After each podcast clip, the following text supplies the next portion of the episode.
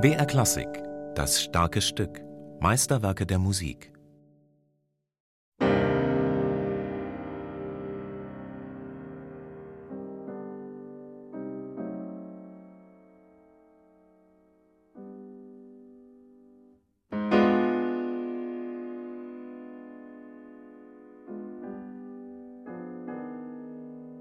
Grave, punktierter Rhythmus, C-Moll.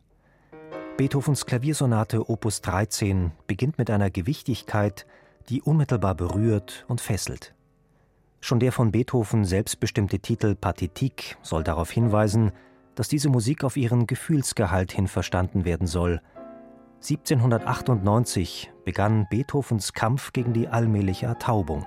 Ich will meinem Schicksale trotzen, obschon es Augenblicke meines Lebens geben wird, wo ich das unglücklichste Geschöpf Gottes sein werde. Nichts anderes hat der Moment im ersten Satz zu bedeuten, in dem die Spannung des Grave ihre äußerste Fallhöhe erreicht hat und Beethovens Musik in ein ungestümes Allegro di molto con brio ausbricht.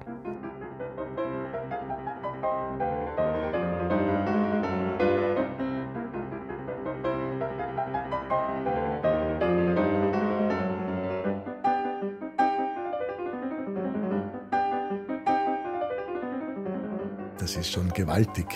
Das Grave, die Einleitung. Beethoven war allerdings nicht der Erste, der solche Einleitungen machte. Aber es ist schon fantastisch, der ganze Aufbau bis das Allegro molto e con brio mit Feuer. Das kommt bei Beethoven sehr oft vor. Erster Satz, erstes Beethoven-Klavierkonzert, drittes Klavierkonzert, immer wieder con brio, con brio. Und doch, so Pianist Rudolf Buchbinder, bleibt in Beethovens Partitik der Gedanke des Grave auch im feurigen Allegro immer präsent. Am Beginn der Durchführung steht das Grave.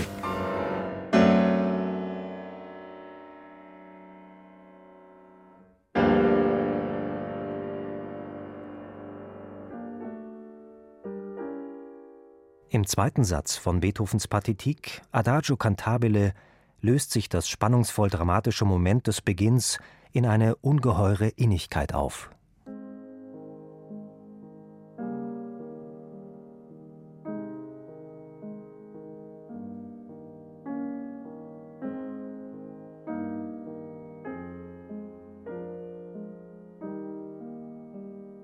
Das ist ein unglaublicher Gesang. Das ist eine, mit einer Stimme. Das könnte man vertexten.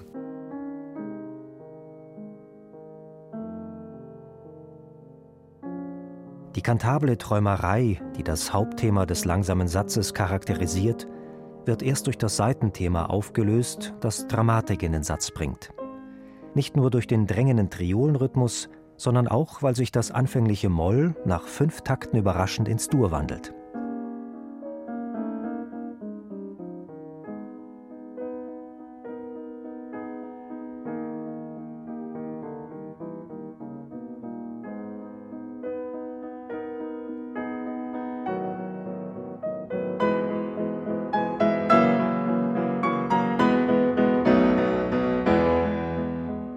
Schließlich, besondere Raffinesse im langsamen Satz der Partitik, verknüpft Beethoven das Hauptthema mit dem Triolenrhythmus des Seitenthemas.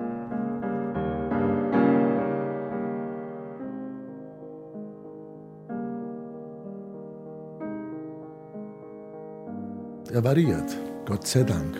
Und da zeigt sich wieder etwas, es soll nie, ein Thema wird nie gleich gespielt. Wenn es dreimal kommt, muss es dreimal verschieden sein.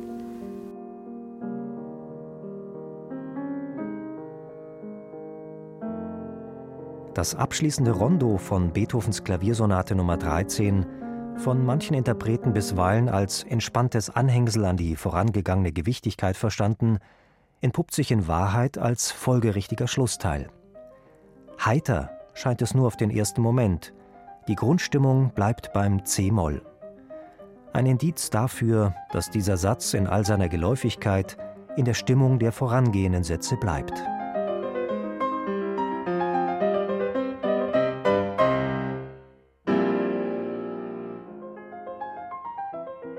Auch die, die ganze Coda, die Entwicklung der Coda bis hin zu dieser Fermate, das ist gewaltig.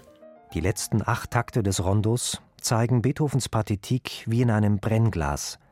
Auf die letzte Wiederholung des Rondo-Themas folgt zunächst eine kurze Anspielung auf den zweiten Satz.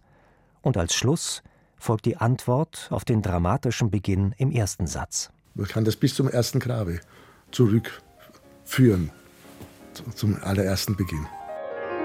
Bye.